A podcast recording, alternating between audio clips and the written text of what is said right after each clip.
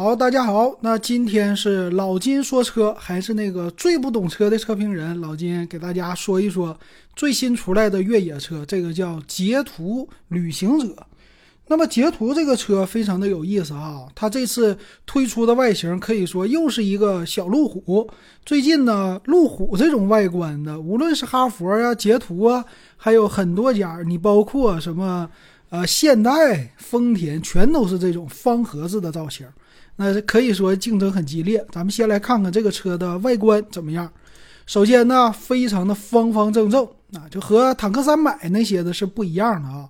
和路虎呢，你说这感觉也有一些不同，尤其是这个前脸，其实非常的硬朗。那两个小特色呀，第一个就是车灯，它的车灯非常的多，像我们一般的两个车的大灯就完事儿了，但是在保险杠上它还有。LED 的这个样子，还有雾灯的样子，所以看起来呢非常的霸气，或者说是非常的硬朗。而且车身的造型，前面的保险杠是突出的。这个车还有一个别人家没有的，车的侧面它是有两个示宽灯的，在你的轮眉的位置上。这个之前好像没有这么玩的啊。有的家呢，比如说美版的车型，在前面的轮眉上会有一个。那个叫啥呀？就是黄色的这样反光条啊，就告诉你车头探出来了。但是呢，别人家不是这样的啊，这是它的自己的一个小特色。然后车身呢，非常的方正平直，都是致敬路虎发现啊，这是真是挺像的。后边的话也背着一个小书包，然后车的样子呢，呃，各种的不是那种小的元素，是大的那种宽阔的。方形的元素都在那儿呢，挺好的啊。车的这个后边，哎呀，后边的元素我就觉得特别的多了。呃，首先就是背着一个小书包，但是你说这里边有没有备胎，应该是可以选择的吧。然后再有一个呢，这个车的后边的尾灯都是竖着的啊，这种造型。开门的方式呢，还是和那种日系的都一样，从左侧一个大的开着的门，横向的拉伸的。但是呢，做了很多，比如说铆钉的位置有这种硬朗的，呃，像有点科幻的那种色彩的吧，就全是那种直角的各种直线做的，非常的好，就是很有层次感，看起来我觉得非常的不一样。啊，就是不是那种各种小圆润的造型，甚至比一路发现看起来这个内容还多，这些小元素啊，我觉得非常的好。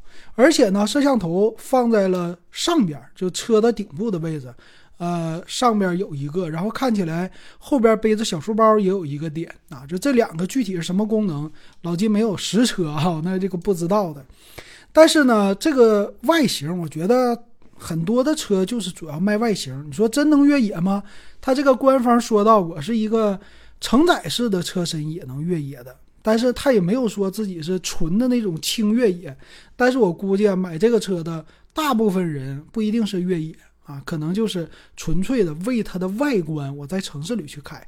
然后上边这个高配版本的呢，它是有上边的一个行李架，这个行李架呢造型来说显着比较的粗犷。啊，车身呢，在顶配呢也是有脚踏板的啊，啊，这些看起来的话，整个车我就觉得外观非常的帅啊，真是特别的好看，而且售价它便宜啊，起售价十三点九九的这个，你要买这么一个外观，这还是挺不错的啊。那咱来看这个内饰，它的内饰呢，其实和哈佛的新出来的那个叫猛龙。或者说哈佛家新的大狗的这个造型，我觉得还是有一点类似的吧，就是很简洁，中间一个大屏。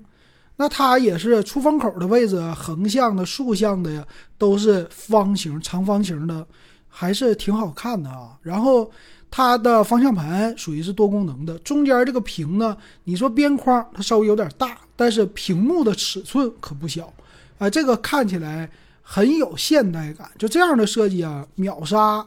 谁呢？就是老款的那些日系的车型，对吧？曾经的这些越野车就没有国内的，咱们说内饰做的这么的好看。咱这内饰确实好看。然后前面的仪表板呢，也是一个算是液晶的啊，一个长方形的，并没有那么特别的大。然后也没有什么异形的屏幕，就是一个方的，所以这个车呢很多方块的造型很有意思。然后截图的标 logo 呢，它是一个字母，呃缩写，但是这个样子好像我头一回去看啊。之前关注截图的车并不是特别多，截图家的车呢主要是打，呃和哈佛的便宜的 H 六，甚至比 H 六还低的 M 六，价格以前是相同的 X 系列。但是呢，现在推出这个，其实把整体的价格往上抬了。方向盘呢，也不是那种纯圆的一个小方的方向盘，上面的按键呢，还是属于有钢琴烤漆那样的样子，挺好看的。然后车里边高配版本甚至有前面的摄像头啊，防止你打瞌睡的那些的提醒。车里边的各种元素，你能看到越野的，比如说我们挡把旁边的位置有扶手，你说越野的时候需要扶一下，或者显得比较的硬朗，很好。但是呢，车里边很多塑料件儿都是那种像镀铬的或者是银色的这样的造型。呃，对越野车来说呢，这个能增加很多的高档感。但是你真正说实用的时候啊，大钮和纯的塑料的可能更加的实用，是吧？但是不管怎么说，车里边它就这种银色配黑色的，非常有精致感，有一些豪华感，而且呢，样子都做的很不错。再说座椅，座椅和这个空间啊，主要关注的就是前排、后排、后排的出风口，是吧？那这个车肯定不太矮了。一会儿详细参数咱们来看。那它这个里边车座呢，我看起来也是比较的厚实啊，比较显得比较的大。而且你看那个头枕的位置啊，能看出来特别的厚啊，和咱们传统的那些车不一样，它比较的方正厚实，像。大沙发、大座椅的那样感觉，为啥？给你的感觉就是比较的敦实，而且能看出来后排是有出风口的，后排地板也是纯平的，后排看起来坐的应该是不差的啊，这大小没问题。但是呢，中间它是一个五座的嘛，后排坐三个人，中间的位置呢还是平的啊，就不能说特别的舒服，所以坐四个人越野的时候会更加的舒服一些哈。然后车的座椅呢显得都非常的宽大，还有呢高配的版本上边有一个全景的天窗，就是各种，呃国产车所给你的豪华的功能也都是有的。车辆的车门呢这个造型，呃不能说特别的另类吧，这还是稍微有所保留的，并没有像大狗系列做的那么的硬硬派。它这个造型方面，在你的扶手上稍微硬派一些，但是传统的喇叭的位置啊，还有储物空间呐，这一点可能比大狗稍微的差一点啊，我觉得嗯不太一样。然后还得说它的后备箱这个空间了啊，这个车后备箱的位置，咱们来看看啊，它是一个纯平的这个备箱，你第二排放倒之后，它的座椅啊底下的。坐屁股底下的座椅啊，往前折掉，然后上面的靠背呢一放下，后边就是纯平的了。看起来呢，储物的空间是不小的，能拉不少的东西啊。这个对于它来说，方盒子的造型，这种方块，你甚至拉个冰箱啊，拉一个洗衣机呀、滚筒的呀，这个大小都是没有问题的。然后你愿意的话，就是出去露个营啊。对吧？你躺在车里边啊，这个空间也是足够的啊。一会儿看它的轴距，轴距我看详细参数写的是两米八的一个轴距啊。你要说跟这个哈弗 H 五比，可能没有那么大啊，但是呃也不错。这个长度我估计也是够的，所以有的时候穿越出去啊，或者上外边来个露营啊，这一点它会满足你的需要，这一点挺好的。那关键是呢，售价和详细的参数，这个车到底是谁能买，是吧？咱们关注这个。那它的售价呢，从十三点九九万到十八点四九万，这是一个价格。怎么说啊？这个价格比他们之前的截图来说，肯定是贵了不少。但是呢，跟这个其他的车型相比，比如说猛龙。外观很像的，价格呢起售价又非常的低，而且呢最高的售价也不到二十万，还是有它自己的性价比的。那这个车呢怎么样？咱来对比一下，到底哪款适合买？它推出了两驱车型是两款，十三点九九和十四点九九。四驱车型呢是四款，它叫四驱的穿越、穿越 Pro 和穿越 Pro 加，还有一个征服 Pro 啊，都是 Pro。那这个车的详细参数，咱们好好的解读一下啊。首先，车长它是四米七八。这个车长呢，并不是特别长，车宽呢两米，车高嘛一米八八，轴距是两米八，这个轴距呢不小，但是车长呢也没有想象中那么特别的长，但是确实这是一个比较大的 SUV 了哈，算是中型 SUV，你得这么说了，对吧？我看官方说它是什么紧凑型 SUV，但我看起来好像是中型的。还有一个特点就是顶配，它的变速箱用的是。八 AT 的，但是其他的配置呢都是七档双离合的啊，这个是不一样的。你到底喜欢哪一个？按理说啊，就是你要真玩越野的，还有时间长了，它的一个耐用性来说，肯定是顶配的是最好的。八 AT 七档双离合开个十年，你觉得它能没问题吗？是吧？但是呢，买这个车的真正能说开十年的人，估计一手车主不会很多的啊，凤毛麟角可以这么说。然后车的车身质量，低配的两驱版一点七吨，四驱版呢是一点八六吨，最高配的接近一点九吨了，所以整车的质量可是不低的。但是呢，它和哈弗猛龙相比，它不是一个新能源，你得记住。所以你说这个油耗能差了吗？大家想一想，不能差呀。油箱的容积是七十升，这个七十升来说，嗯，到底够不够用，还得看你的油耗。发动机呢有两款，两驱版的是一点五 T，剩下的四驱版全是二点零 T。当然了，他家的二点零 T 肯定会更好一些。你要是钱够，那就不用看低配的了啊。然后它都是四缸的，这个发动机呢最大的马力啊，一点五 T 是一百八十四匹。二点零 T 就上到二百五十四匹了，这个匹数是挺大的哈，然后功率也是不小的。二点零 T 能看出来这个发动机真的很不错啊，但是呢，二点零 T 还能吃粗粮，九十二号的汽油，哎，缸内直喷的技术，全铝的发动机符合国六的标准，这一点呢很符合国情。但是呢，这个车的变速箱七档双离合湿式的，你说质量怎么样？啊，这个咱们说奇瑞家自己也是挺不错的啊，但是我觉得还是八 AT 更好。那未来的车会不会改款都上八 AT 呢？或者四驱以后都用八 AT 呢？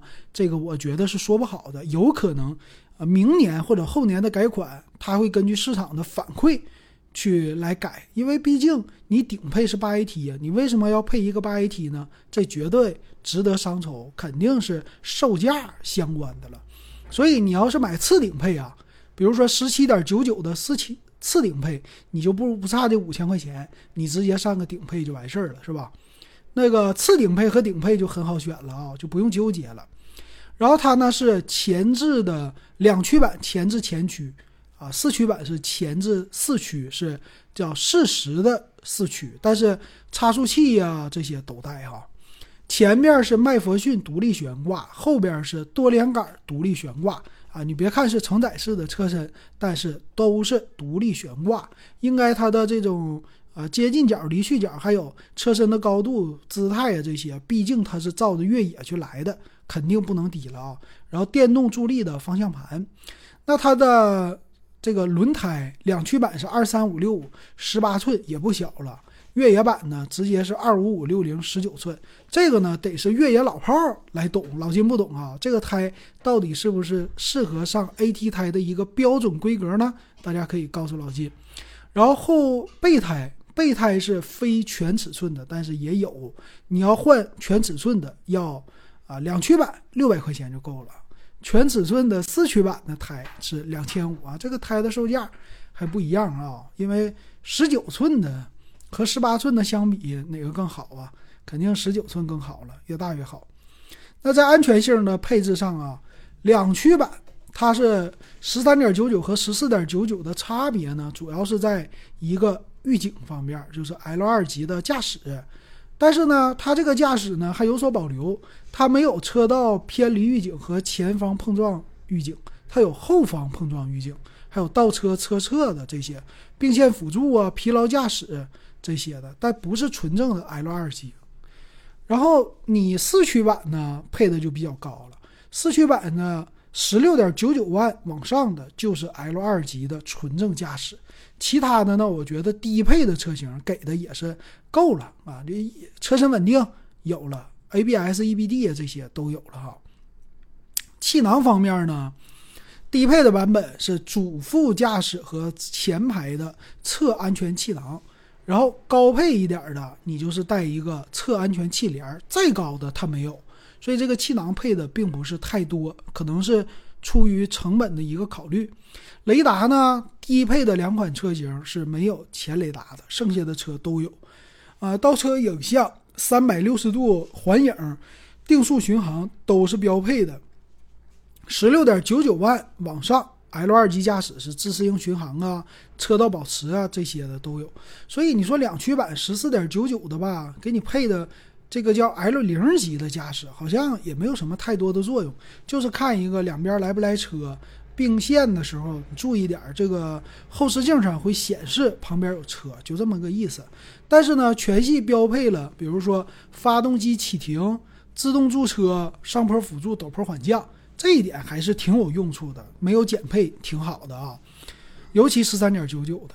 那么差速锁呢是四驱版都带啊，叫后桥的限滑差速锁，中央锁止功能也都是标配的，但另外的东西没有。然后带了一个蠕行模式，咱说这个车能越野是吧？但蠕行的时候主要是掉头去用，尤其是小窄道啊，谁能用得上越野老炮儿？普通人用不用？可能都不知道这个功能怎么开吧，反正我要是去，估计不知道啊。刚开始不知道怎么用。然后四驱版呢带涉水感应系统，这个挺有意思啊。就是你下雨的时候或者越野的时候太深了，是吧？它告诉你啊，就不不行了，不行了啊，别往里走了，容易熄火。那么最低配呢是不带全景天窗的，十四点九九万的开始就带天窗，但是四驱版的。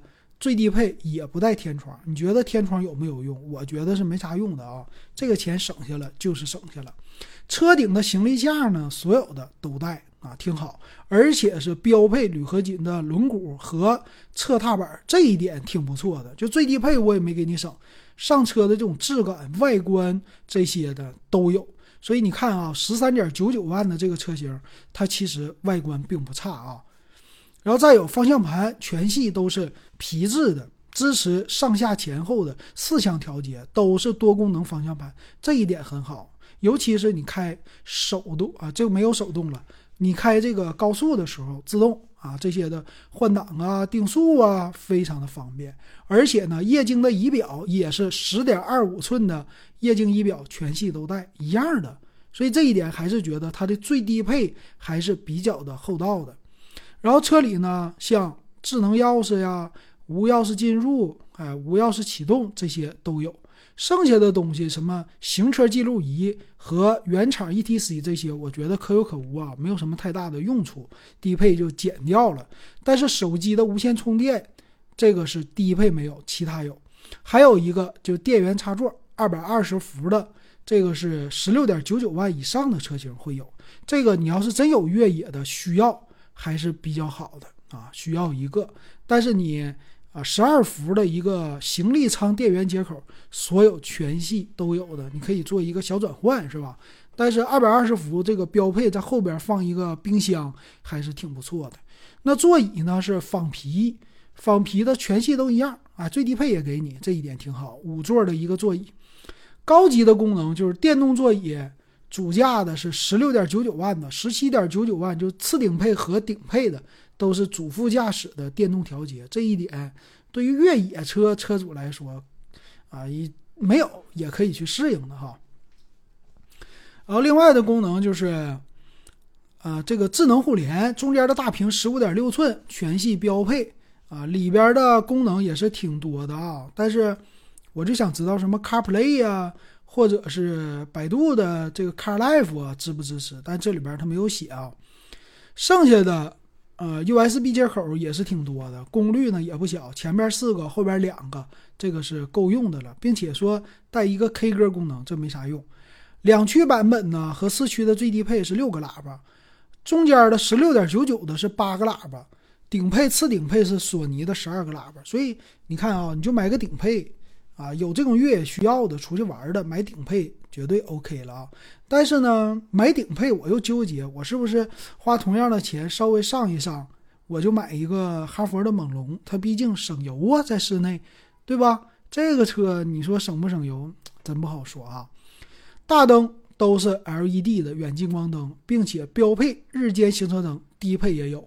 十六点九九以上的是叫自适应远近光啊，这一点看起来很不错。还有转向辅助灯，就咱们说的轮眉上那个东西，嗯，这个别人家没有，挺好。前雾灯都是标配的，所以到这儿你看起来啊，咱就说最低配的车型值不值得买？如果你只在室内去开，你就为了要它的外形，十四万，你全到手下来的话就十五万，十五万五六吧。包括这个贷款十六万之内，你就能下来要这个外观。它对于哈佛大狗的竞争来说是不小的。大狗的二代主要是对标这个的啊，它的最低配。当然了，猛龙它是标不了的啊，呃，也也能标。为啥？它比猛龙的价格便宜啊，我就要这个路虎的外观，是吧？路虎卫士要这个外观的啊。